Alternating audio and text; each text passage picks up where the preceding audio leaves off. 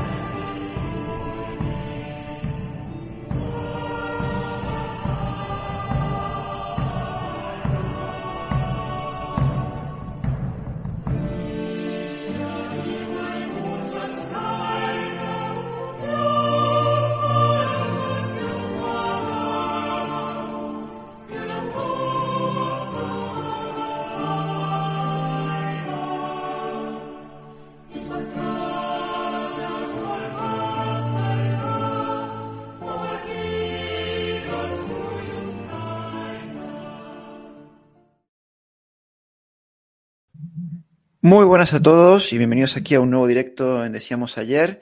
Primero, muchas gracias Sebastián, si hoy es mi cumpleaños, así que nada, aquí, dando aquí, aquí no se descansa. Y bueno, vamos a ver un tema muy interesante, que es la guerra de la cuádruple alianza, que vamos, mm, uno cuando lee de ella te sorprende de la cercanía con la guerra de sucesión española, eh, no se dio ni un respiro. Y para ello me acompañan dos invitados de lujo. Bueno, a Guillermo ya no lo voy a presentar, ya lo conocéis. Es el experto naval en Decíamos ayer. Cada vez que hablamos de barcos eh, está él. Y, y, que dentro de poco va a publicar su primer libro, ¿no, Guillermo?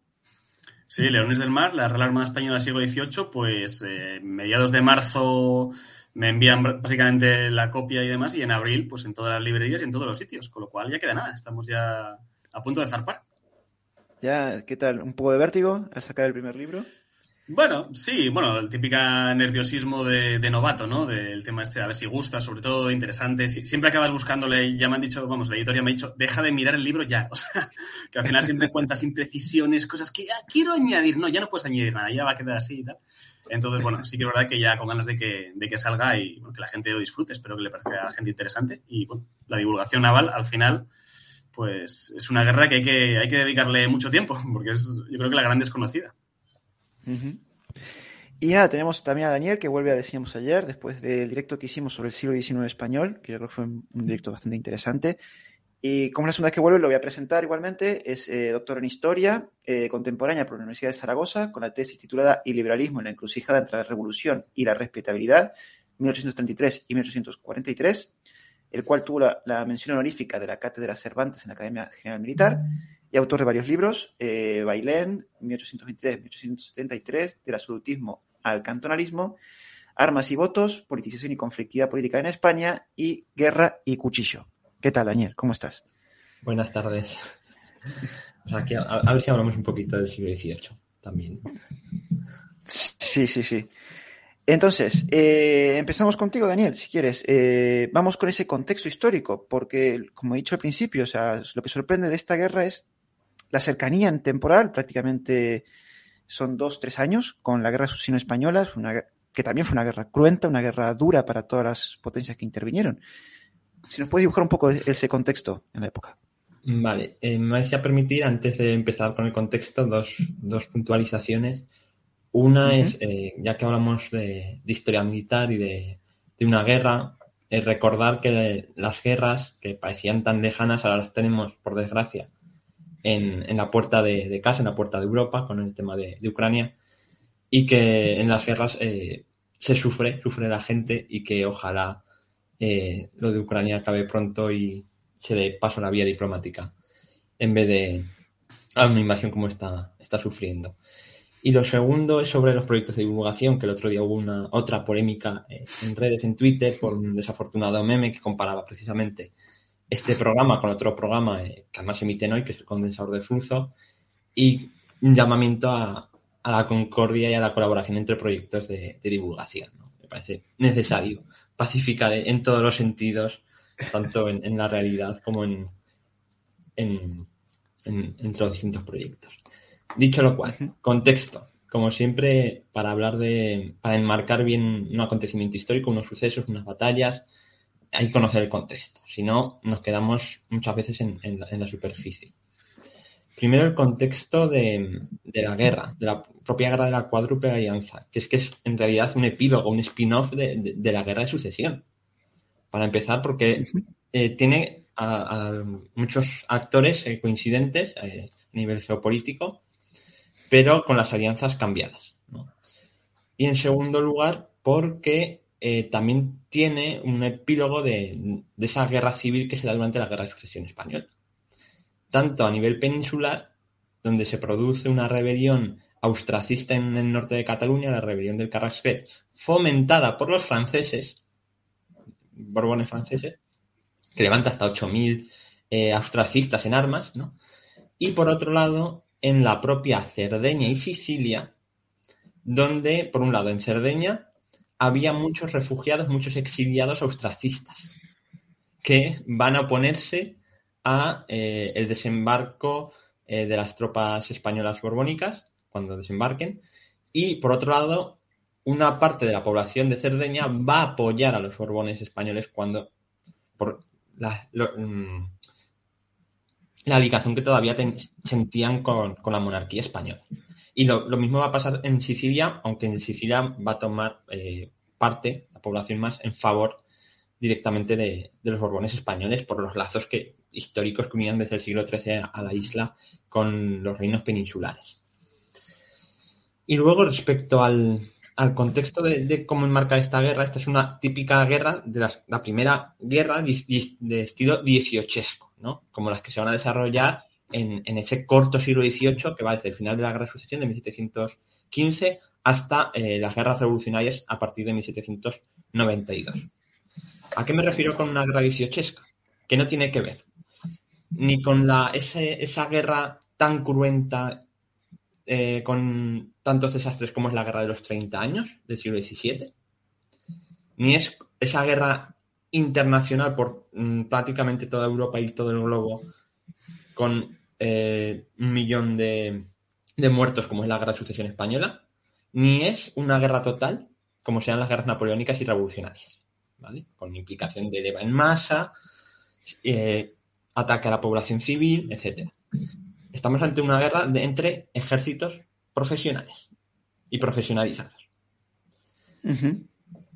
Y que eh, la población civil va a estar en segundo plano, obviamente siempre sufre una guerra, pero es una guerra, digamos, limitada, ¿no? como van a ser las la del siglo XVIII y además, y aquí hablará mucho mejor y más eh, Guillermo, eh, lo característico es la guerra anfibia, que es muy típico en el siglo XVIII precisamente, y más en la monarquía española de los Borbones. Y luego otra cuestión importante antes de, meternos en, harina. Los Borbones. Siempre está el mantra tópico de fíjate, los Borbones que rompen con todo la tradición española y son unos afrancesados, ¿no? Y eh, esta guerra de la cuádruple alianza precisamente es de Felipe V de Borbón, que recordemos tenía eh, ascendencia por parte de, femenina eh, española, como los reyes de Francia del siglo XVII, todos casados con infantas españolas, es una guerra de Felipe V contra su familia, contra de Francia. Borbón. ¿Vale? Acaba la guerra de sucesión y dos años después los Borbones españoles se enfrentan a los Borbones franceses. ¿Y por qué se enfrentan? Porque no aceptan el Tratado de Utrecht y que la integridad de la monarquía española, tal y como lo había dejado el testamento de Carlos II porque si Carlos II le había dejado la monarquía a Borbón, al Borbón, a Felipe V, era porque creía que iba a conservar la totalidad e integridad de la monarquía, con sus posesiones americanas y europeas. Y es lo que va a intentar recuperar Felipe V. Y luego ya está el tema también de los intereses dinásticos de la reina Isabel de Farnesio, una mujer eh, también clave en el siglo XVIII con, con poder e influencia, no solo en España, sino en Italia las precauciones previas antes de, abordar sí, sí. Claro, aquí, como tú me has dicho, es un epílogo de la guerra de Utrecht. A mí lo que me sorprende, a ver, Guillermo, y esto ya va más para ti, como ya he dicho, son operaciones anfibias. Eh, si no tengo mal entendido, eh, la Armada Española, cuando llega a la Guerra de Sucesión, prácticamente ya paupérrima, pocas naves. ¿Qué pasa en ese periodo para que, ese corto periodo de tiempo, para que Felipe V dicha, diga, tengo lo suficiente poder naval y militar para lanzarme una guerra primero contra, creo que es Francia, Países Bajos y, Gran Bretaña, que también eran potencias navales en su tiempo. Sí, bueno, yo siempre digo muchas veces en las tertulias de café o de cervezas con los amigos que esta, como la guerra de la reina Ana se llama así, esta debería llamarse la, guerra de la reina Isabel, ¿no? Porque en definitiva fue la, prácticamente la, instigadora de la guerra. De hecho, una, una, mujer de, bueno, una reina de armas tomar y de hecho, pues bueno, eh, prácticamente eh, decisiva, ¿no? Tanto en la guerra como en las decisiones políticas y diplomáticas que se tomaban. De hecho, pues bueno, no es casualidad que desde la llegada de la, de la reina Isabel, que era la segunda, la segunda esposa de Felipe V, pues los cambios de, diplomáticos cambiaron de forma, pues, de forma muy notable, ¿no? Pasó esa Saboya, que era curiosamente la familia de la primera esposa de, de Felipe V, pues pasa a ser enemiga y mientras tanto que pues la, casa de, Parma y demás, la, propia casa de, la reina Isabel, pues pasa a ser dominante pues, eh, en los intereses españoles hasta el punto de prácticamente poner toda la maquinaria militar española al servicio de la recuperación, casi, iba a decir casi reunificación de Italia, no necesariamente, pero desde luego de, sí que, que cayera gran parte de los territorios italianos bajo el mismo monarca, que en este caso ya no solo Felipe V, sino los, los descendientes, precisamente los hijos de la reina Isabel. Con lo cual, eh, también no es casualidad que cambiaran casi todos los, y estos, vamos, Daniel me, consta que, es experto en el tema y lo sabe de sobra, el cambio de, los consejeros, ¿no? De franceses a italianos de repente, ¿no? Con, esa, con ese ascenso meteórico de, Julio Alberoni, eh, en fin, ese tipo de cuestiones. Por eso también digo mucho lo de, en broma, lo de la, guerra de la reina Isabel. Pues eh, el problema es que, como decía también muy bien antes Daniel, es que el, siglo XVIII se caracteriza por ser el, siglo de las guerras anfibias, ¿no? De las, de las operaciones anfibias. Eh, técnicamente, pues había mejorado bastante la navegación y también los desembarcos, y eso permitía hacer grandes operaciones navales. No siempre funcionaban, eso es cierto, prácticamente hasta el siglo XX. Eh, los, desembarcos, las grandes operaciones anfibias no llegaban a triunfar. En muchísimas ocasiones había que llevar a cabo eh, con, un grandísimo número de hombres, ¿no? un grandísimo número de efectivos para el desembarco, con un apoyo de una gran armada, una escolta de guerra importantísima, naves de transporte y demás. ¿no? Pero es verdad que en el siglo XVIII es cuando se pusieron las primeras piedras en ese sentido tecnológicas y, militares, también de doctrina y de táctica de las grandes operaciones anfibias. Y de hecho, pues bueno, en esta guerra concretamente yo diría que comienzan eh, dos de las grandes campañas anfibias llevadas a cabo concretamente por España, ¿no? que son la, campaña de, Cerdeña y posteriormente la campaña de Sicilia.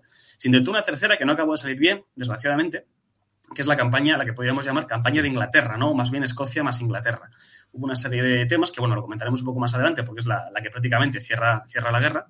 Pero es cierto, como comentabas muy bien, Adrián, que es que España, el problema es que la guerra de sucesión española, no tanto la guerra de sucesión, sino ciertas batallas o ciertos momentos eh, en la propia guerra eh, terminaron prácticamente con lo que eran las armadas imperiales. No digo armadas en plural porque realmente eran escuadras prácticamente independientes, con mandos muy distintos, con naves formadas. Es decir, una cosa era la escuadra de Galdas de Levante, otra cosa era la escuadra tanto del océano como escuadra de, de Vizcaya, la escuadra de Lisboa, y estaban compuestas por naves distintas, distintos mandos y muchas veces, evidentemente, diferentes doctrinas de hacer la guerra, porque evidentemente una guerra de galeras, perdón, una batalla de galeras no es lo mismo que una batalla de galeones, ¿verdad? No tiene prácticamente nada que ver. Una es prácticamente intercambio de artillería por la propia disposición de la artillería y la capacidad de, fuego de los galeones y otra cosa es un combate de galeras que al final es, un lepanto, ¿no? Es un combate de infantería sobre plataformas de madera, básicamente. Entonces, tengo aquí además concretamente los datos. En 1712, en la Armada Española solo le quedaban 17 galeones, 8 fragatas, 4 bulotes y 7 galeras. Es decir, una fuerza muy exigua para toda la extensión del Imperio Español y, por supuesto, para todas las necesidades operativas que tenía España, fundamentalmente, como comentamos, y es el contexto actual, eh, la guerra del Mediterráneo, ¿no? que es un poco lo que nos, lo que nos interesa en este caso. Entonces, eh, ¿qué ocurrió? Bueno, pues ocurrió que Julio Alberoni, Julio Alberoni, tuvo bien a eh, asociarse o nombrar intendente general de Marina a un hombre brillantísimo en su momento, que era José Patiño. José Patiño fue el padre de la Real Armada Española. De hecho, no es casualidad, la Real Armada Española se puede considerar que nace precisamente en 1717. Nace casi para la campaña de Cerdeña, de hecho, ¿no? Es un poco, un poco la, cualidad. Y de hecho, tampoco es, tampoco es casualidad que eh, de los barcos más importantes de inicios del siglo XVIII, eh, marcados, por supuesto, en el famoso sistema de construcción de Antonio de Gaztañeta, ¿no? que fue el sistema español, un sistema muy importante de construcción naval y que se había posteriormente copiado, por tanto, por Francia como por Inglaterra. Resulta que, bueno, de 1717, del año anterior, es el Real San Felipe, el navío insignia español, de 74 cañones, y posteriormente, un año más tarde, es la serie San Luis, ¿no? que son los primeros navíos de línea como tal españoles construidos pues con el sistema de Gaztañeta y que además se construyen, pues bueno, de forma de, montaje en serie, ¿no? Por decirlo de alguna forma. Es decir, todos gemelos entre sí. Ya con planos de construcción, con cuadernas hechas todas gemelas entre sí, iguales, y que podían ser intercambiables, cosa que no pasaba anteriormente con los galeones, que eran un trabajo absolutamente de artesanía. Es decir, cada uno era hijo, de su padre y de su madre, de los carpinteros de Rivera, del constructor, del asentista y demás. Y bueno, pues algunos salían mejor y otros salían peores. Esto dejó de ocurrir prácticamente ya con, eh, a inicios del 18, con, precisamente con esta uniforma, uniforma, la forma de uniformizar la construcción naval, que además sigue siendo la forma borbónica, ¿no? El reformismo borbónico de hacerlo todo igual, es decir, los, eh, todos los regimientos llevan sus propios uniformes, su bandera coronela, todo el mundo uniformado, ¿no? En ese sentido. Y bueno, en ese sentido también se, se, unieron todas las escuadras que había en España para crear la Real Armada Española. ¿Y con cuántas naves llegó España? ¿Tienes el número a esta guerra? España, eh, concretamente en estos años, hay bastante baile precisamente porque ahí acaecieron la batalla de Cabo Pasar, un par de desastres más y demás, pero hacia el 30 34, que recuerdo, 1734, más o menos cuando deja el cargo, desde luego está ya José Patiño más en, decadencia, se plantó en treinta y tantos navíos de línea, ya es decir, estamos hablando de, prácticamente doblar los números y sobre todo, que es lo importante, pasar el paradigma del galeón, que estaba anticuado, evidentemente, aunque se siguieron construyendo en la década de 1712, de 1715, todavía alguno, eh, como en plan El Salvador y, galeones así. hubo alguno posterior, incluso de mediados del 18, pero bueno, ya, ya son galeones de, exclusivamente de carrera de India, son prácticamente ya galeones tipo navío, eh, eso, de, mercantes, en definitiva, ¿no? de transporte. y, realmente lo que decía, el, cambio importante es el, cambio de paradigma del galeón al navío de línea y es cuando España realmente empieza a fabricar navíos de línea. El problema es que esto Francia llevaba, e Inglaterra sobre todo llevaban haciéndolo desde la década de 1660, 1670. Entonces España llegó tarde al cambio de navío de línea. Es cierto que se puso muy rápido a la cabeza, como demuestra precisamente la guerra de la cuadruple Y Daniel, bueno, ya que nos comenta Guillermo, esas reformas que hubo en la Armada, ¿los Borbones también trajeron unas reformas o algunos cambios en el ejército de tierra? Sí, eh, fundamentalmente es la desaparición de los famosos y afamados y mitificados tercios, ¿no? Y la creación de un, nuevo ejército, que bueno, nuevo ejército que sobre las bases del existente, obviamente, no, no es que borren a todos los soldados, sino que cambian la organización y los nombres, ¿no? Con las eh, ordenanzas de 1704, que luego a lo largo del siglo XVIII habrá otras ordenanzas eh, para reformar el ejército, para instaurar las milicias provinciales, etcétera, ¿no? Pero eh, la fundamental es la de 1704 que abandona los, la organización en tercios y pasa a la organización eh, a la francesa en eh, regimientos.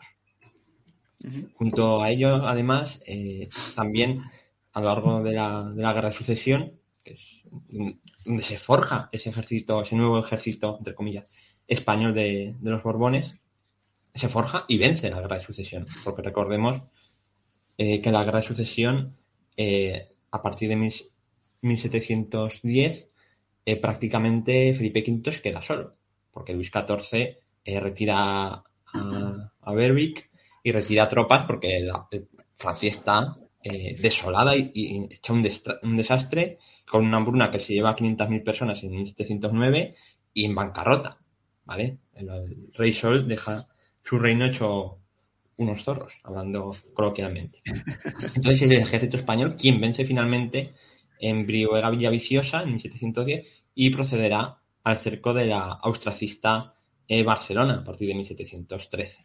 Y ya en 1715 la operación anfibia para la conquista de Mallorca, que es el último reducto austracista. O sea, hay un ensayo de operación anfibia ya antes de 1717.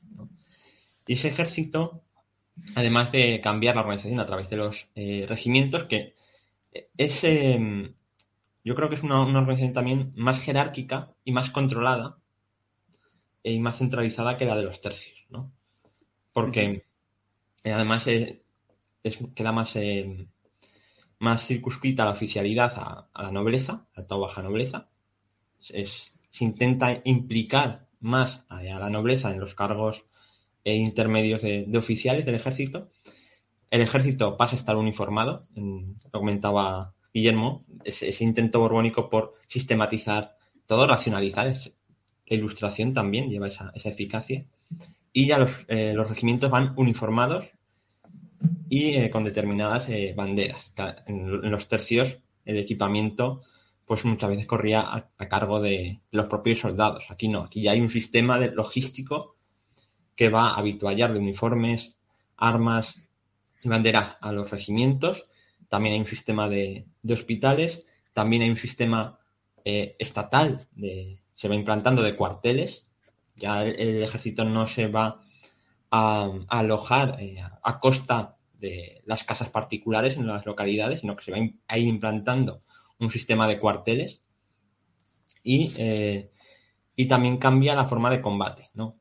Ya había, eh, ya estaba en evolución en el último tercio del siglo XVII, ya con los propios tercios, porque los tercios, aunque siempre se habla de los tercios sean inmóviles por las picas, no, los tercios, y están ahí Juan Víctor y, Alberto Crua mucho más eh, mucho más metidos, los tercios no eran estáticos, sino que eran muy móviles en verdad.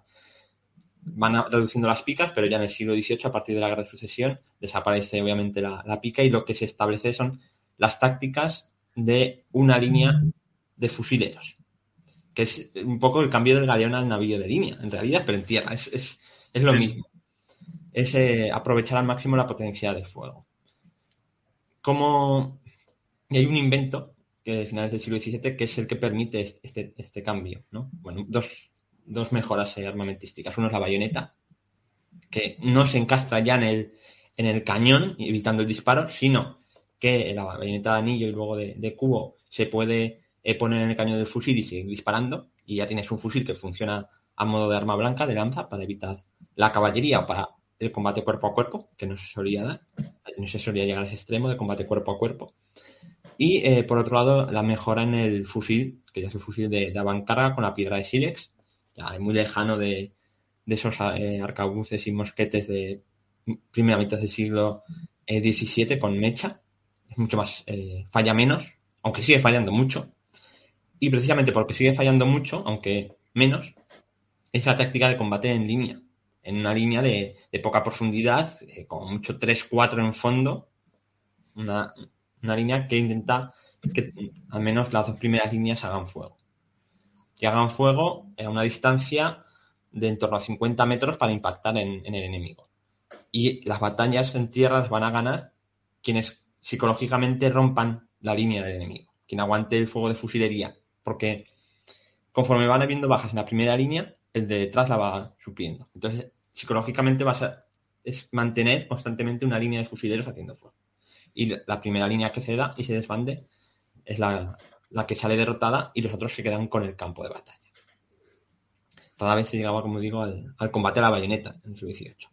Y además, eh, al ser, eh, siguen siendo ejércitos al servicio del rey, servicios, eh, ejércitos profesionales con instrucción, que además son capaces de aguantar una cantidad ingente de bajas, ¿vale? Son ejércitos más pequeños que, por ejemplo, en lo que vendrá luego en el siglo XIX, pero al ser profesionales se pueden aguantar hasta un 30% de bajas, que es una barbaridad, ¿vale? Y eso es lo que se instauran con los Borbones y se desarrolla a lo largo del siglo XVIII. Entonces, acá es, interesante lo que mencionan los dos, que acá empieza todo el tema de las operaciones anfibias, justamente en la, guerra. Las primeras operaciones es Cerdeña y Sicilia. Pero, eh, Guillermo, te voy a preguntar, ¿qué complicaciones entrañaba este tipo de operaciones en esta época concreta? Básicamente, el problema de las operaciones anfibias fundamental es el desembarco. No tanto hacerlo, porque técnicamente es razonablemente fácil, es protegerlo. ¿Por qué? Porque es que, eh, bueno, para hacer un, desembarco cuentas habitualmente con uno de los problemas más habituales de los embarcos, valga redundancia, que son la propia geografía y orografía del terreno, es decir, de la costa para hacer el desembarco. Un, gran navío de línea, una fragata, por su propio puntal y calado, no pueden acercarse muchas veces demasiado a la costa para hacer un gran desembarco. Entonces tienes que llegar al terreno, es decir, tienes que llegar a la arena, lo que es a línea de playa, con lanchas, botes y barcas. Claro, eh, son, eh, bueno, son buques de transporte, o más bien, pues eso, botecillos de transporte de pequeño tamaño, pueden haber 30 hombres, veintitantos hombres, 30 hombres, pero son muy difíciles de proteger. Es decir, la artillería de costa, además, por su propia eh, tradición, por su propia construcción y, por su propia teoría ¿no? de, la situación, está situada siempre en lugares estratégicamente muy favorables y el fuego de artillería costero contra artillería naval siempre tiene la ventaja. Es decir, decía Nelson aproximadamente que un cañón de costa equivalía a 100 cañones navales, pues no estaba demasiado, eh, vamos, no, era un cálculo demasiado malo. De hecho, luego además se demostró en todo el siglo XVIII que, los desembarcos eran extraordinariamente complicados y fundamentalmente los ataques marítimos a plazas costeras eran extraordinariamente complicados precisamente por eso, ¿no? porque la artillería costera en general casi siempre tenía ventaja sobre, sobre los barcos. Entonces, esto era uno de los grandes problemas. Otro de los grandes problemas es que una vez realizado el desembarco, tú tenías que marchar hacia donde estaban los castillos. Los castillos, por su propia disposición, como decía antes, estratégica, te podían batir con metralla fácilmente, con cañones mientras que desembarcabas, lo cual te causaba muchísimas bajas. Y ahí es lo que dice Daniel, es que el factor moral es muy importante. O sea, realizar un gran desembarco, que es un poco una de las razones que, bueno, en fin, al final triunfó, pero una de las cosas más catastróficas que ocurrió en el desembarco de Normandía, estamos hablando eh, todavía en el siglo XX, casi a mediados del siglo XX, es que ese, desembarco fue un fracaso, realmente, ¿no? Esto muy poca gente lo dice, pero realmente fue un fracaso. ¿Por qué? Porque tuvo un nivel de bajas absolutamente eh, abismal, ¿no? Luego es cierto que barrieron, pero barrieron por números. Muchas veces tácticamente estamos hablando de victorias pírricas, ¿no? Claro, en el siglo XVIII, pues bueno, eh, no puedes meter eh, millón y pico de hombres para realizar un desembarco, básicamente porque ni tu propio país tenía ese número de soldados, ¿no? Al final podías contar, pues bueno, con 32.000, que fue el desembarco, iba a decir casi mayor del 18, luego posteriormente Orán y Mazalquivir lo superaron, hubo más, más hombres, pero Sicilia aproximadamente el, cuerpo de ejército que participó eran unos 32.000 hombres, 9.000 en Cerdeña, que ya eran unos grandísimos números para realizar una campaña, en fin, una campaña anfibia, ¿no? Entonces, este era uno de los grandes problemas. Otro de los problemas era, bueno, una vez que llegas a la playa, que sufres la artillería, la metralla y demás, ¿qué tienes que hacer? Bueno, básicamente tomar ese tipo de fortalezas, castillos, baterías. ¿Cómo los tomas? Pues por la retaguardia, porque como pretendas asaltar eh, el sistema de traza italiana que muchos tenían, ese tipo de... Eh, es prácticamente imposible. Unas largas esplanadas, eh, en fin, fosos, formas geométricas imposibles, donde no hay ángulos muertos, en fin, ¿cómo, ¿cómo tomas eso? Al asalto, no te queda otro remedio que tomarlo al asalto. Eh, vas a tener muchísimas bajas. Es decir, tienes que contar, y lo comentábamos precisamente el otro día con Víctor Peña, pues de 3, 4 hasta muchas veces 10 a 1 de ventaja numérica para poder llegar a tomar este tipo de posiciones. Es decir, eh, tienes que tener, vas a tener muchísimas bajas y esto a veces, eh, pues directamente ya es desfavorable, ¿no? Esto pasó, por ejemplo, en Orán y Mazalquivir, se tomaron las plazas, se asediaron, se llegaron a tomar, pero luego cómo las defiendes, porque no puedes mantener treinta y tantos mil hombres, pues eso, en el otro lado del, del, este, del, estrecho de Gibraltar. ¿Qué pasó? Bueno, pues que al final acabaron siendo sitiados por una fuerza de 30.000, 40.000 hombres del Bey de Argel y al final tuvieron que retirarse. De hecho, ahí murió, pues bueno, mi, mi queridísimo eh, Álvaro de Navio Osorio, ¿no? El marqués de Santa Cruz, pues eh, murió defendiendo la plaza, el gobernador militar de la plaza de Orán estos son problemas muy serios, ¿no? Por eso, fundamentalmente, insisto, los desembarcos y las operaciones anfibias habitualmente fracasaban. No fracasaba quizá muchas veces eh, la propia conquista, fracasaba luego mantener la posición, ¿no? Había que dejar guarniciones atrás muy amplias. De hecho, si no recuerdo mal, en Cerdeña y en Sicilia se dejaron cosa de, no sé si eran 4.000 hombres o algo así, creo recordar, incluso más puede ser. En Cerdeña la mitad de la expedición. la mitad de la expedición, exacto, 9.000, sí, no, hacia 9.000 o 10.000 creo que habían sido, pues eso, unos 4.000 hombres y en Sicilia creo que fueron incluso más, ¿no? Pues 5.000 o 6.000. Claro, es que, que un ejército se, se, desprenda de forma así tan gratuita de casi la mitad de sus efectivos de conquista, pues no, no es sencillo y desde luego no es favorable muchas veces, ¿no? Teniendo en cuenta que son guerras costosas y son guerras que te mides habitualmente con muchos enemigos y en posiciones muy variables una de las razones que, lo comentaba antes muy bien Daniel, la guerra de sucesión española, bueno, es que Francia se batió en dos frentes absolutamente terribles, ¿no? Uno en España y otro prácticamente por su otro lado, con, con las tropas austriacas y demás. Esto fue muy típico, por cierto, en el siglo XVIII. De hecho, Francia, pues bueno, muchas veces descuidó, quizá diplomáticamente a España, pero es que por el otro lado tenía Prusia, tenía Austria, tenía, en fin, lo tenía todo en contra, básicamente, ¿no? Por ejemplo, la guerra de los siete años y que fue un desastre para Francia en ese sentido. Entonces, bueno, estas eran las principales razones de, que los desembarcos y las operaciones anfibias fueran complicadas. Y luego, pues bueno, evidentemente, transportar un gran número de tropas requieres naves de transporte. Las naves de transporte, por propia definición, no son naves armadas o escasamente armadas, por lo cual tienes que escoltarlas, tienes que protegerlas. ¿Cómo las proteges? Con navíos de línea y fragatas. Bien, ¿cuánta fuerza naval puedes dedicar a esa operación anfibia? Es uno, otro de los problemas, ¿no? Y el gran problema es si te atacan, ¿qué ocurre?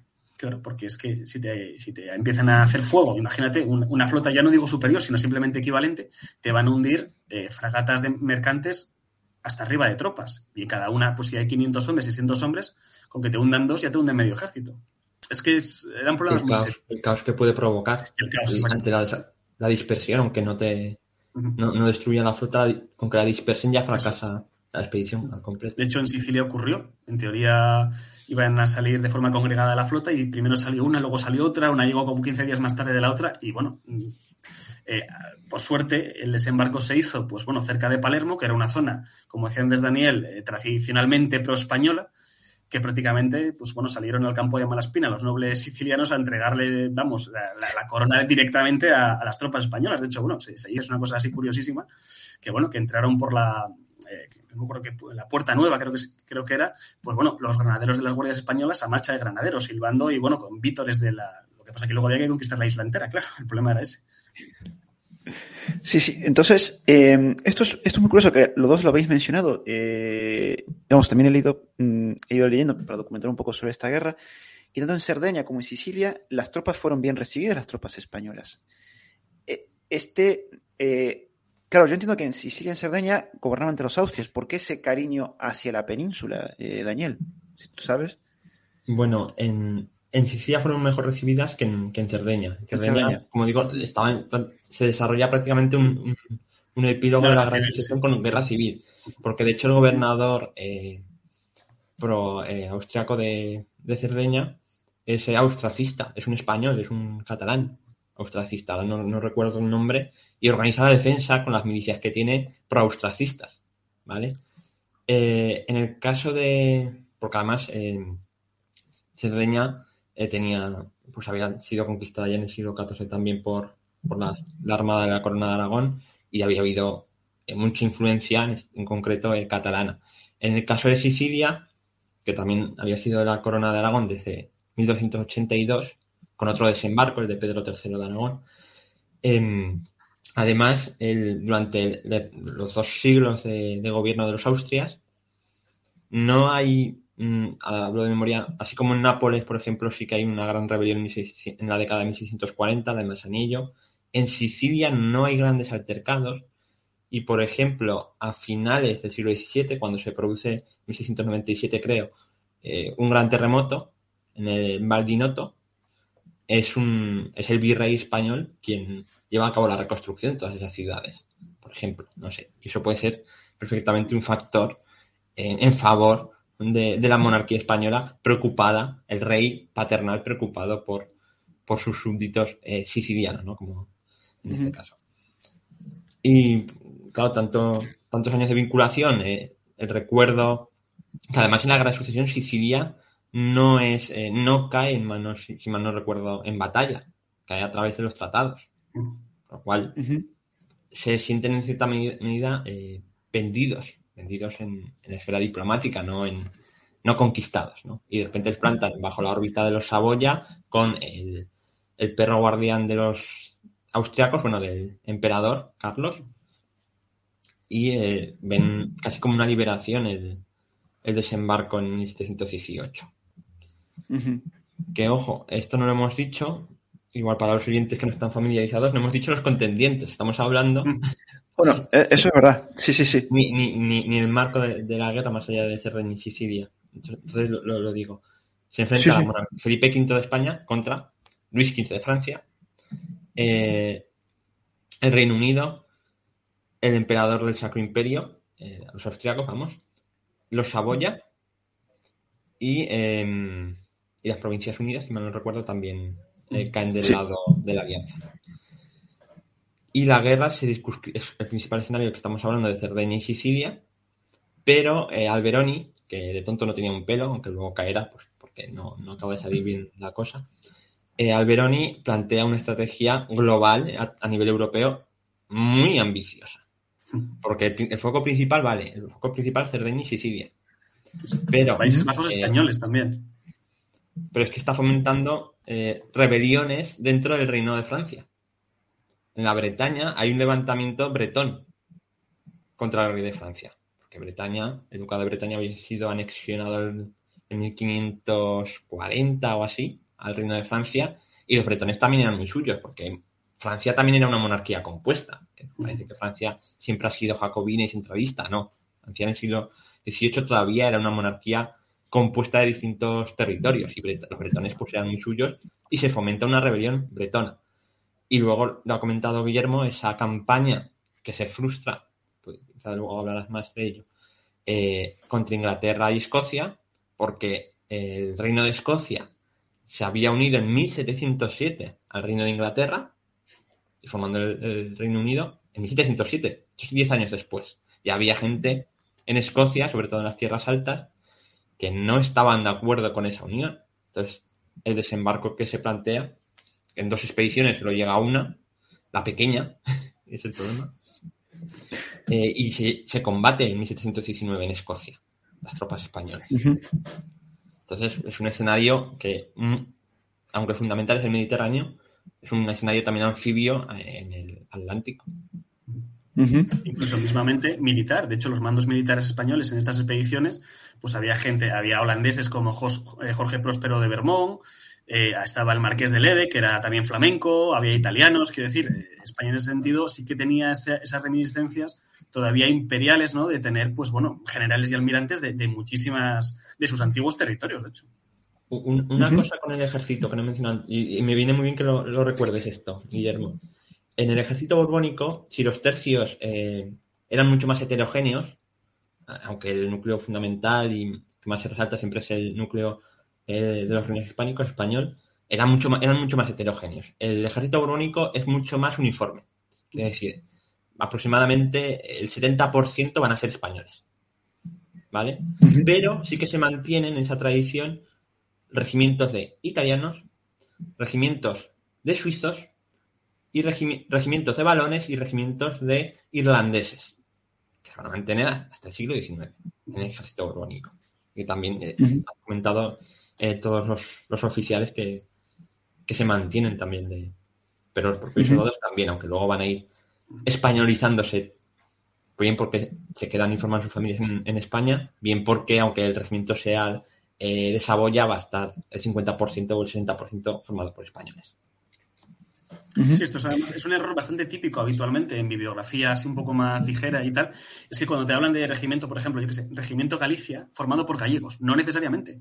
Es que, claro, este es uno de los problemas. Inicialmente, claro, cuando se formó el regimiento o cuando pasó de llamarse tercio del maestre no sé quién a regimiento Galicia, en aquel momento sí que igual era gente, yo qué sé, de Lugo, de La Coruña, pero es que posteriormente no, eran, congregaciones de, de, pues bueno, de españoles de diferentes lugares y demás, ¿no? Y, de hecho, bueno, curiosamente, hablando precisamente de, estos regimientos extranjeros, extranjeros como tales, en la campaña de Sicilia, la, casi la totalidad de los dragones de caballería eh, eran de los regimientos Batavia, Frisia y demás. O sea, eran regimientos propiamente eh, flamencos y balones. Luego formados también en gran parte, claro, de siempre por españoles, ¿no? Pero, al menos los nombres ahí están, ¿no? De hecho, uno de estos, no sé si era el Batavia precisamente, que luego fue el Almansa, no me acuerdo ahora exactamente. Eh, me suena, bueno, igual era otro, pero bueno, el Almansa luego posteriormente andaba por ahí también. Entonces, bueno, ese tipo de cosas. Entonces, sí que es verdad que, hay que tener en cuenta que, mm, como además decía muy bien Daniel, que es que las campañas de Cerdeña y Sicilia fueron técnicamente guerras civiles, ¿no? Entre, entre, entre dos bandos, uno de ellos apoyado por España y otro apoyado fundamentalmente por Austria, ¿no? De hecho, en Cerdeña, pues bueno, está, está la, casualidad, ¿no? De, que es, verdad que, por ejemplo, en Sicilia sí ocurrió muchísimo más. Se levantaron prácticamente milicias sicilianas pro-españolas prácticamente desde el desembarco. Fue una cosa, vamos, bárbara. Hubo muchísimas milicias fue, bastante paseo triunfal en realidad, Sicilia. Sí, sí, fue un paseo triunfal. En Cerdeña no tanto, pero sí que es cierto que también hubo pequeñas milicias de, de sardos gracias a este Vicente de de Bacallar, que era uno de los generales españoles que iba a la expedición, que era sardo de nacimiento, de origen español, además un también gran poeta y demás, que bueno, se dedicó básicamente a hacer eh, bueno, pues grandes fusiones, grandes discursos pro-españoles desde que se realizó el desembarco.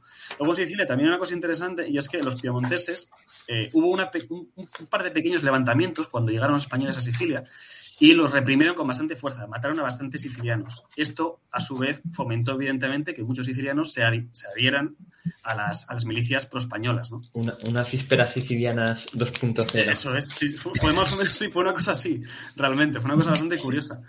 Eh, y, y, luego, bueno, también hablando de, lo decía también antes Daniel, ¿no? Eh, bueno, que, que, es que Sicilia y demás está prácticamente reconstruida por España. Bueno, hasta el punto que la fortaleza más importante de Sicilia, en Mesina, la había, la había acabado de reconstruir el Marqués de la Mina, pues prácticamente la guerra de sucesión española, de unos años antes.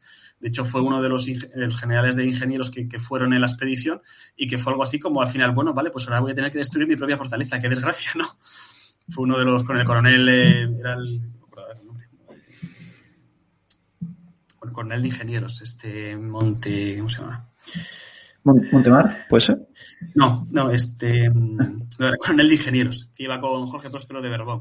Pa, para, para, hablar de ingenieros aquí haría falta no, Víctor, Víctor González. Sí, falta Víctor para temas de asedio y tal. Bueno, uno de los uno de los, de los coroneles de ingenieros que además minadores y demás que, que fueron en la expedición de, Sicilia, precisamente, eh, pues, eh, bueno, pues era Matamoros, no me sale el nombre, el coronel Matamoros. Eh, pues bueno, se, vio eh, la fortaleza de Messina, que además era la, la, gran, la gran fortaleza siciliana, ¿no? Porque una cosa que también es importante decir en el contexto de la, de la conquista de Sicilia, Sicilia tiene forma triangular, la isla, ¿no? O sea, es como una especie de triángulo. Y pues, la forma de defenderla, lógicamente, es poner guarniciones en cada uno de los puertos de cada una de las esquinas, ¿no? De los vértices del triángulo.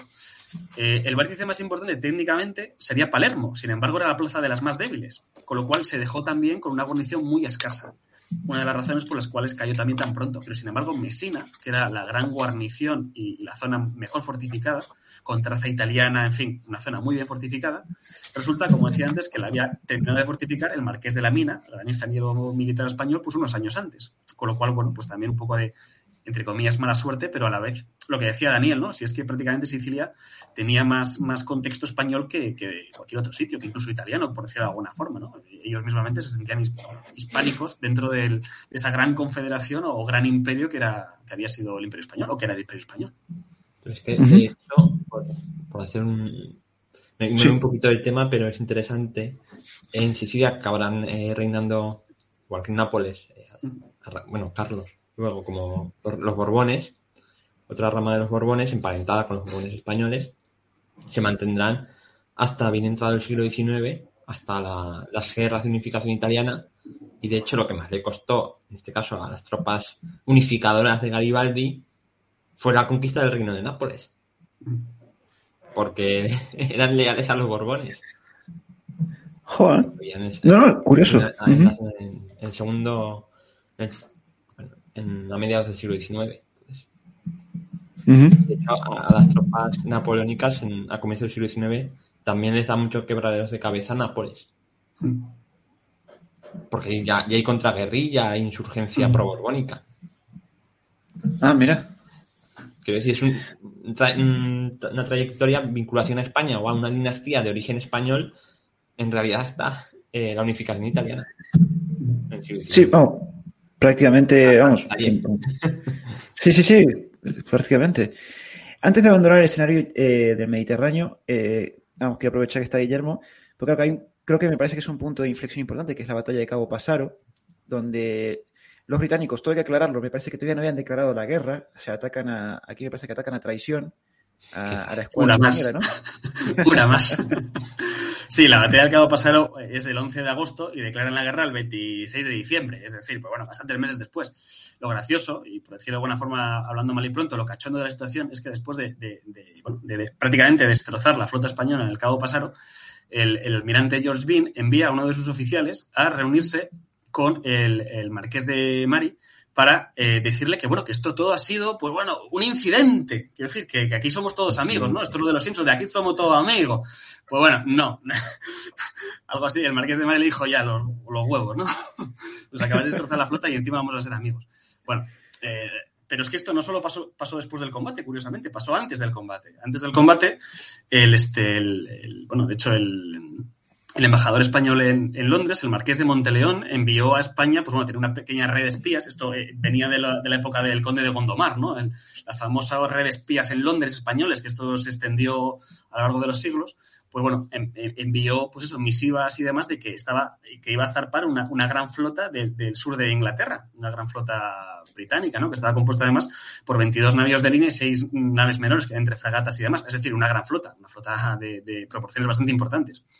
Bueno, lo gracioso de la situación es que, pues bueno, eh, Julio Alberoni, al enterarse de esto, pues eh, llama a capitulación al embajador en Madrid eh, británico, que era William Stanhope, incluso también habla con el propio almirante George Byng, y le dice, pues bueno, vosotros a ver qué plan tenéis, a ver qué es esto, ¿no? Porque si vais a venir a Gibraltar a dar problemas, pues ya os declaramos la guerra y empezamos un poco la situación. Y no, y estos le, trasladaron, pues bueno, de forma muy animosa y muy amistosa, que bueno, que simplemente estaban ahí para, pues bueno, para reforzar la guarnición de Menorca y demás, para, bueno, realizar pequeñas operaciones en el Mediterráneo, combatir la piratería, ese tipo de historias que sabemos que es miel, que, son, falsas, en definitiva. Menorca es cierto, llevaron una guarnición de hombres que dejaron ahí, previendo probablemente que se iba a declarar la guerra y que España podía atacar Menorca, esto es otra, otra cuestión. Y, pues bueno, lo que ocurrió fue básicamente que los españoles, pues, eh, la batalla del Cabo Pasaron, que además hay que dejarlo muy claro, era una flota de transporte de tropas, la española no era una flota de combate, ni muchísimo menos, sí que es verdad que llevaba escolta de guerra y demás, pero bueno, eh, quiero decir, eran 14 navíos de línea, de los cuales eh, solo 10 eran mayores de 60 cañones. Los navíos de, la flota británica, pues había hasta de 90 cañones y 90 y tantos cañones, la mayoría de 70 cañones. España, la mayoría de, navíos que había en esa escuadra, pues salvo el, este, el eh, Real Felipe, el Real San Felipe, eh, que tenía 74, y el Príncipe de Asturias, que tenía 70, si no recuerdo mal, la mayoría eran de la serie San Luis, de 60 cañones, y la mayoría incluso de 50 cañones, es decir, un porte muy inferior.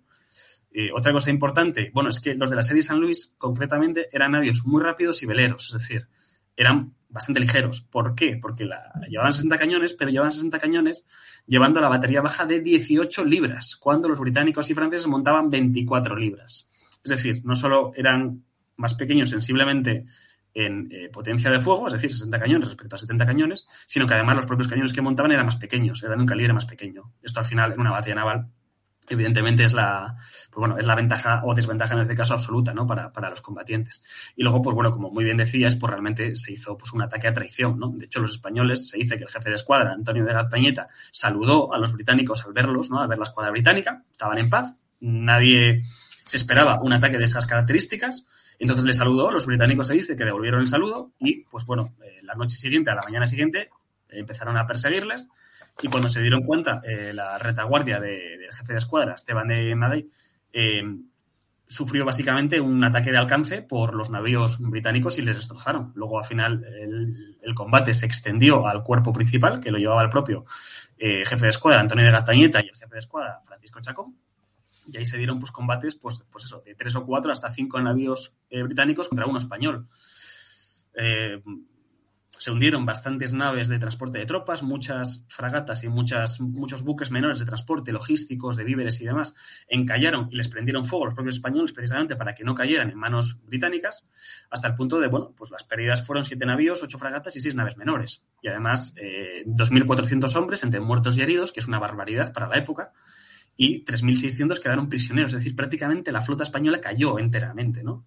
Salvo dos navios concretamente, el San Luis y el... si era, el San Pablo, no me acuerdo ahora cuál era el otro. Em, que habían sido destacados eh, en vanguardia por el jefe de escuadra Baltasar Vélez de Guevara. Estaban, habían salido a perseguir a unos navíos precisamente eh, sicilianos hacia, hacia Malta. Cuando volvieron y vieron la, la, jugada, pues bueno, eh, Antonio de Gatañita ordenó que se retiraran, que ni siquiera se unieran al combate porque iban a caer también esos dos navíos, ¿no? De hecho, se salvaron definitivamente. Entonces, bueno, luego se salvó una fragata de forma puntual y demás, pero bueno, muchas es verdad que o, cayeron o fueron hundidas o fueron quemadas por los propios españoles para que no para que no cayeran en manos británicas. Hay que destacar siempre, pues bueno, si Master and Commander tiene la fragata Surprise, pues nosotros tenemos la fragata Sorpresa del conde de Clavijo, ¿no? De Miguel de Sada, que se interpuso entre, entre la mitad de la línea británica para intentar dar tiempo precisamente a los navíos de Esteban de Marí para bueno, que pusieran margen o al menos desembarcaran las tropas. Y bueno, básicamente le hicieron un destrozo, vamos, prácticamente la hundieron. ¿no? Bueno, pues este tipo de cosas que ocurren. De hecho, pues bueno, como decía antes, eh, uno de los jefes de escuadra del cuerpo principal Francisco Chaco murió en el, en el combate, ¿no? A causa de sus heridas hubo muchísimas bajas. 1.400 muertos y heridos para un combate naval son bastantes. Simplemente en una escuadra, ¿eh? estamos hablando. Prácticamente hablamos de casi los mismos que tuvo, que tuvo España en, Trafalgar, ¿no? Es que es, una barbaridad. y para la época hablamos de principios del siglo XVIII, es decir, todavía es muchísimos más, proporcionalmente, claro. ¿Y esto supuso que estas, eh, los, el ejército de tierra que estaba en Sicilia y en Cerdeña quedaran aislados? Sí. Es que eh, esto se convierte otra vez en una guerra de elefante y la ballena porque todo lo que se gana y se ganará en tierra queda invalidado porque está incomunicado por, mar con tanto con la península itálica como con, España y Cerdeña. Entonces el marqués de Lede lleva la campaña en, tierra, primero en Cerdeña y luego en Sicilia, consigue una serie de victorias, están eh, la ciudad de Messina, la batalla de Milazzo y finalmente en 1719 la batalla de Francavilla, que es la, victoria terrestre definitiva, además bastante contundente. y cruenta, además. ¿Perdón? Y cruenta, digo, porque creo que los austriacos tuvieron muchísimas bajas. Sí, unos 3.000 frente a entre 700 y 2.000 españolas, pero vamos. Es que el primero se derrota a las propias fuerzas que hay en Sicilia y luego en la batalla de Francavilla se derrota a los refuerzos que desembarcan por parte del emperador Carlos de Austria, que desembarca todo un ejército y es derrotado en esta batalla de Francavilla, como dice Guillermo, con altísimas bajas, unas, unas 3.000.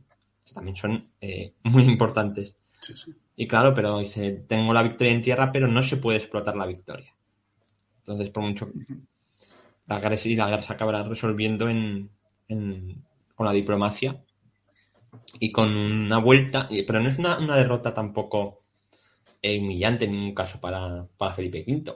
Primero, porque ha demostrado el potencial naval y terrestre que tiene, que todos daban, pensaban, vale, después de la guerra de sucesión, eh, la monarquía española es un muerto. es incapaz que con los desastres de guerra que ha tenido en su suelo pueda, y haber tenido guerra civil, pueda reponerse. Y en dos años, el esfuerzo logístico, reformista, económico que se hace para la Armada y para el Ejército es brutal. Y lo estamos hablando.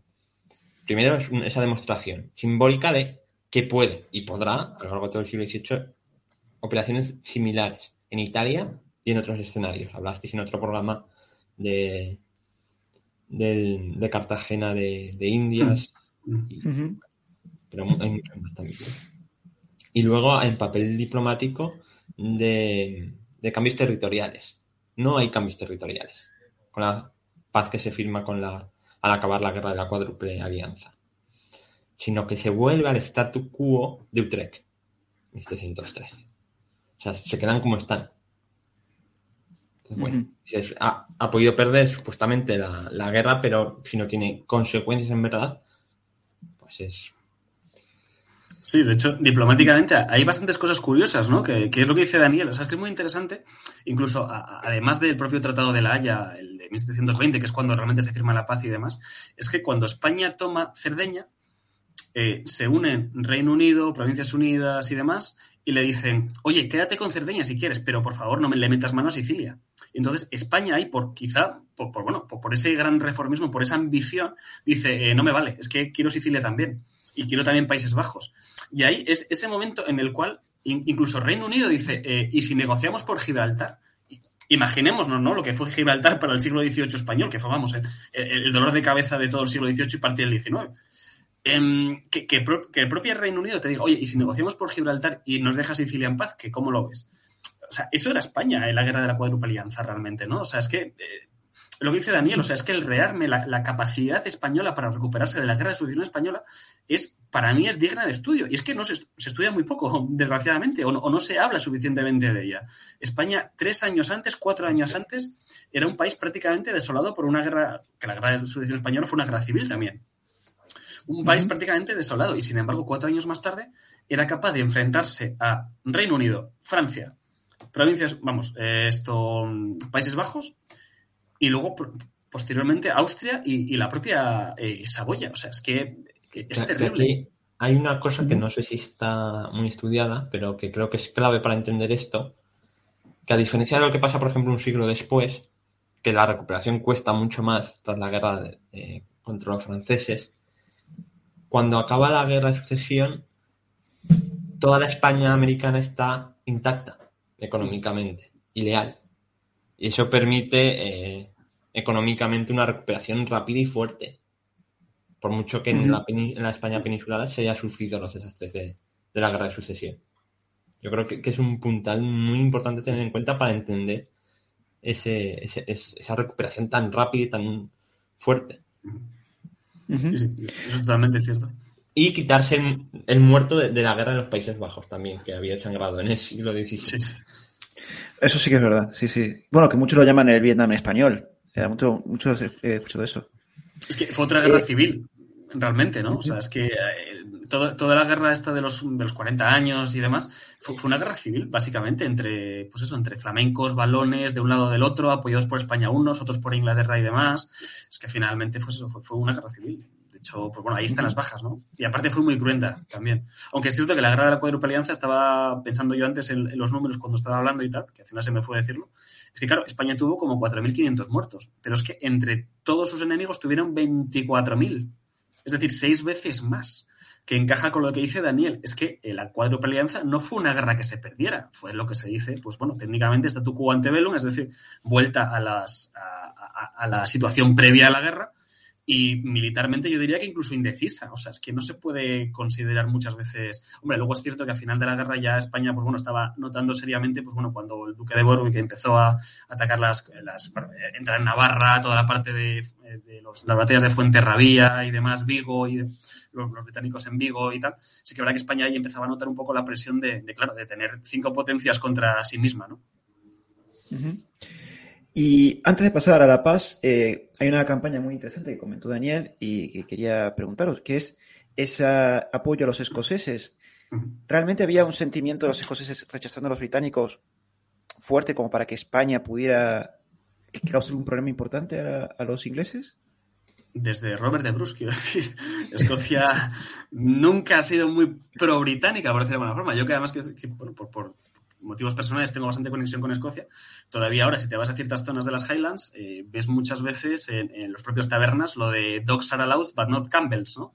Porque el clan Campbell era pro-inglés y, bueno, le hizo un par de puñetas ahí a la gente de Glencoe, a los, a los McGregor y demás, y lo ponen en los bares. Es decir, se admiten perros, pero no Campbells. Eh, ellos todavía lo tienen bastante, bastante eh, interiorizado en ese sentido. Y es verdad que muchísimas veces a mí me ha sorprendido bastante en zonas de, pues, de mismamente en Edimburgo, que son las Lowlands y ya no digamos en las Highlands, que a veces te recuerdan, pues eso, la batalla de las cañonas de Glenshill y, y la, el, el famoso, bueno, esto muy poca gente lo sabe, el castillo de Ileandona, famoso castillo de Escocia, en, todas las postales de Escocia, es que tiene un fantasma español, que es un teniente español. Ah, curioso. Y fue precisamente la batalla esta de Ilean Donan. Había un teniente español, un sargento y otros mm, cuarenta y tantos españoles que defendieron hasta de tres fragatas británicas que estaban en el lago y, bueno, en fin, una cantidad de hombres inmensa. Pues bueno, murieron casi todos y, de hecho, pues bueno, se dice que, uno de los tenientes de la, de hecho, la familia de, bueno, no, sé si siguen siendo los dueños, pero desde luego antes lo eran, la familia del clan McRae, habla del teniente español, el fantasma español lo llaman. Sí, pero Spanner Phantom, dirían ellos. Lo, que llegan son, eh, estoy mirando por los datos, 500 eh, hombres y dos fragatas. Y con eso, con las armas, con 2.000 fusiles y tal, para armar a los escoceses.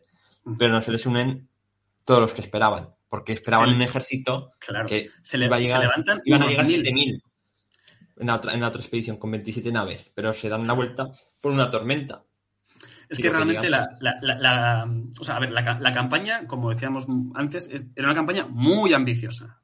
Porque, claro, lo que querían básicamente era, eh, pues bueno, desembarcar en el sur de Inglaterra con la gran parte de las tropas, unos 6.500, 7.000 hombres, y en el norte, pues unos 400 desembarcaron, pero no para hacer nada particularmente, simplemente para levantar a los clanes escoceses, que además las Highlands tradicionalmente eran católicas, con lo cual tenían ese sentimiento pro-español. También se hablaba de que podían recibir eh, refuerzos de Irlanda. Irlanda y Escocia siempre han estado muy bien relacionadas entre sí. Eh, pues eso, tanto por el tema del catolicismo como por el propio apoyo celta, gaélico y demás. Al final los irlandeses tampoco se unieron y los escoceses, el problema es que los clanes levantaron a mil hombres. Es decir, eh, pues, ni muchísimo menos lo que se esperaba. Se esperaba pues del orden de 5.000 hacia arriba.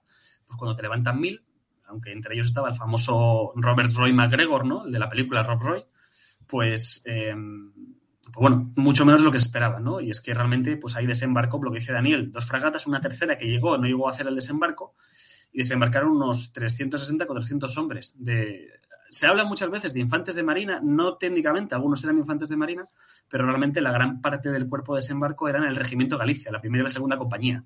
Ah, ahí hay debate con lo del hay debate, Regimiento Galicia.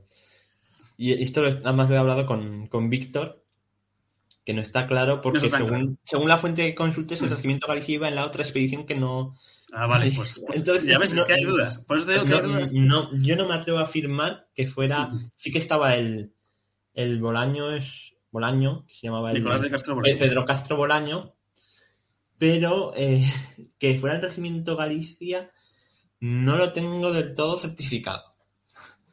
Se dice, claro, es que el Regimiento Galicia, otra cosa, claro, se dice primera y segunda compañías del Regimiento Galicia puede que desembarcaran dos compañías y no desembarcara el regimiento entero. Y la otra parte del regimiento quedará las... No se sabe, es que son cosas, es verdad, que, dependiendo de la bibliografía, la bibliografía británica da por hecho que era el Galicia, es verdad que hay dudas, Incluso yo creo que, Víctor no saque de dudas con sus investigaciones. Pues, eso, eso estaría interesante saberlo porque además es, un tema muy interesante. Incluso hay gente que eso que directamente dice que eran infantes de marina españoles. Me parecen muchos 400 para ir en tres fragatas, francamente. Normalmente una fragata llevaba unos 50, como mucho 100 no sé, no lo tengo yo tan claro de que fueran infantes de marina. Desde luego, cuando se dice 400 gallegos, bueno, no eran gallegos, habría gallegos, pero no eran todos gallegos, eso segurísimo, ¿no? De hecho, el, el, este sargento mayor, que se supone que sí que estuvo en la batalla de Glenshill y demás, era Alonso de Santarem, se dice que incluso era portugués, o sea que, que bueno, ese tipo de bailes un poco de nacionalidades y demás. Eh, entonces, por dibujar un poco la escena antes de firmar la paz, tenemos, eh, fracasó la campaña de Escocia, tenemos tropas aisladas en Sicilia y en Cerdeña, Francia cruzó los Pirineos, estaba entrando por, Navarra y había hecho una sublevación, y por Cataluña, levantando a los austracistas de Cataluña, y los británicos estaban por Galicia. En Vigo. ya las cosas eh, estaban pintando bastante mal. Entonces, entiendo que es eh, Felipe V el que da el primer paso hacia la paz o viene desde el otro bando. Yo Voy a ser muy gallego. Oh. Depende. Es que, es que en muchísimas de estas cosas el problema es que no se sabe si fue antes el huevo o la gallina, ¿no? Eh, esto, esto, pasa con, lo mismo de, Francia. Eh, Francia se supone que se unió a la, a cuádruple alianza por el tema este de la conspiración de Chelemar y todo el tema este de, en fin, que se quería quitar al, regente de, al duque de Orleans, si no recuerdo mal, que era el regente de Francia, para poner a Felipe V como regente, lo cual se supone que quedaban virtualmente las dos coronas en manos españolas. Bueno, franco-españolas, por decirlo de alguna forma. Vale, pero es que luego, claro, también hay gente que te dice que no, que es que, bueno, es que realmente Francia se unió el último y tal, gente que no, que Austria se unió el último, que fue cuando, incluso cuando España tomó esta Cerdeña a Austria, le daba igual, luego Sicilia sí que dijo, hombre, sí, ahora sí que, ¿qué pasa? ¿Qué está pasando aquí?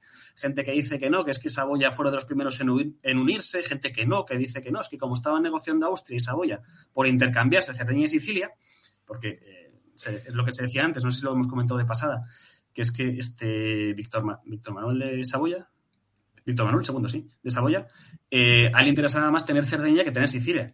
Sicilia le quedaba tomar por saco, Cerdeña le quedaba cerquita de, realmente de sus territorios, ¿no? Y, para los austriacos al revés.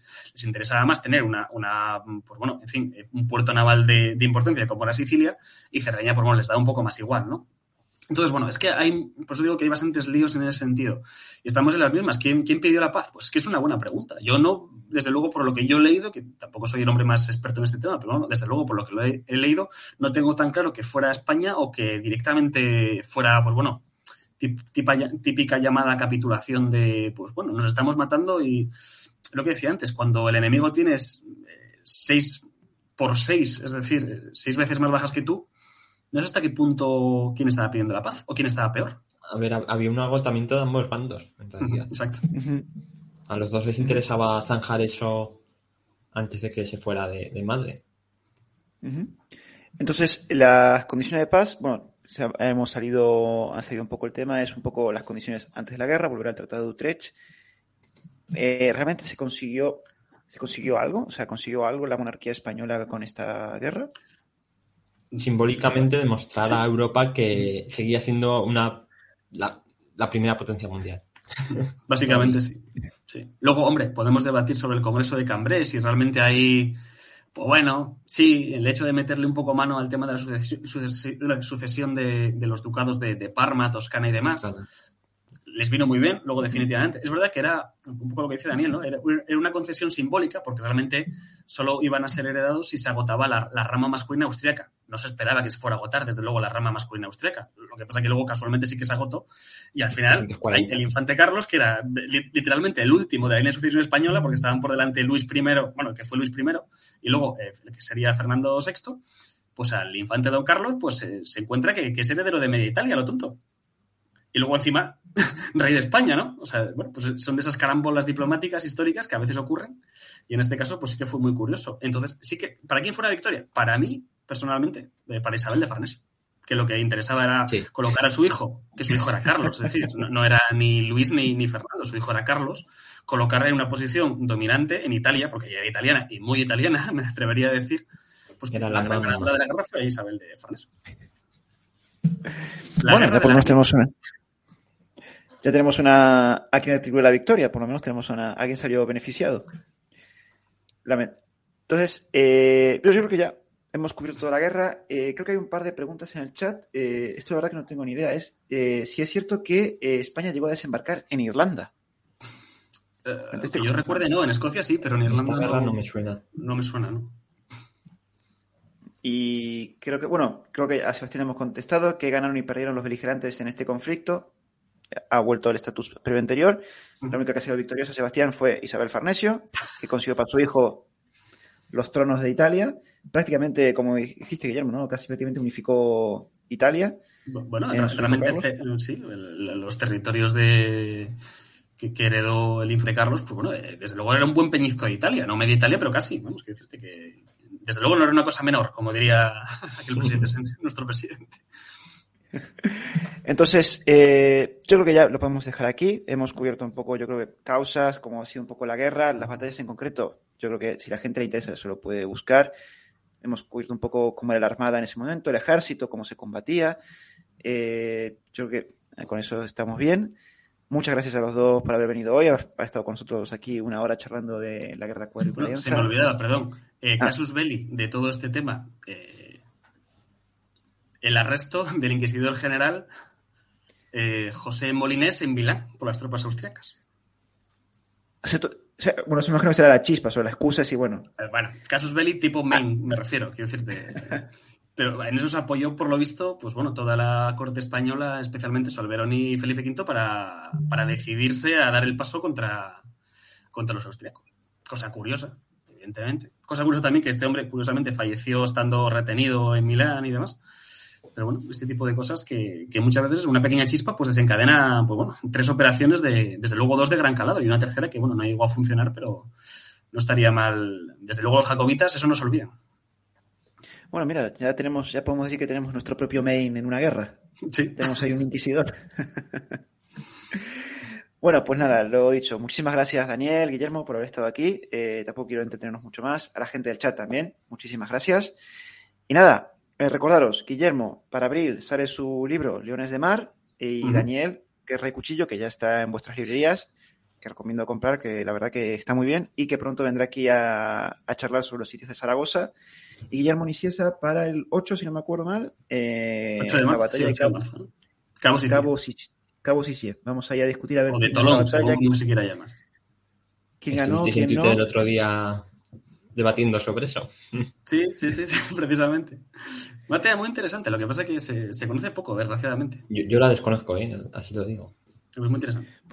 Pues ya sabes, Daniel, aquí, aquí, aquí, puedes, aquí puedes venir. Por cierto, eh, si queréis, recomiendo seguir a Twitter a los dos. La verdad que hacen muy buenos hilos, muy interesantes. Y además, eh, con respeto siempre, podéis debatir con Daniel porque es defensor de Slava. en la defensa de Cartagena de India. No digo nada, siento Daniel, te puse ahí en la picota, defiende Slava. Yo, yo la última vez también le defendí bastante, que conste, ¿eh? que estaba Daniel ahí mal metiendo también. sí, sí. Ahí es que ya es un eh. punto de, aunque sea por eh, Blas de, de a Blas de Lezo. no, no, igualmente aquí todavía tengo que confirmar, eh, haremos un programa en directo con eh, los autores del libro Un error robado a España, Eslava, un error robado, que hacen la biografía de Eslava y la verdad que... Muy interesante. Hombre, sí, en vez de un héroe puedes tener dos, pues bueno, mejor que mejor y como tú bien has dicho, también desmitificar, que no le hace falta hablar de eso, estar mitificado, realmente. Pues nada, que, no, que nos enrollamos y no terminamos más. Muchísimas gracias a todo el mundo, eh, muchísimas gracias a los dos invitados y nos vemos ya en el próximo programa. Hasta la próxima. Hasta luego. Hasta luego.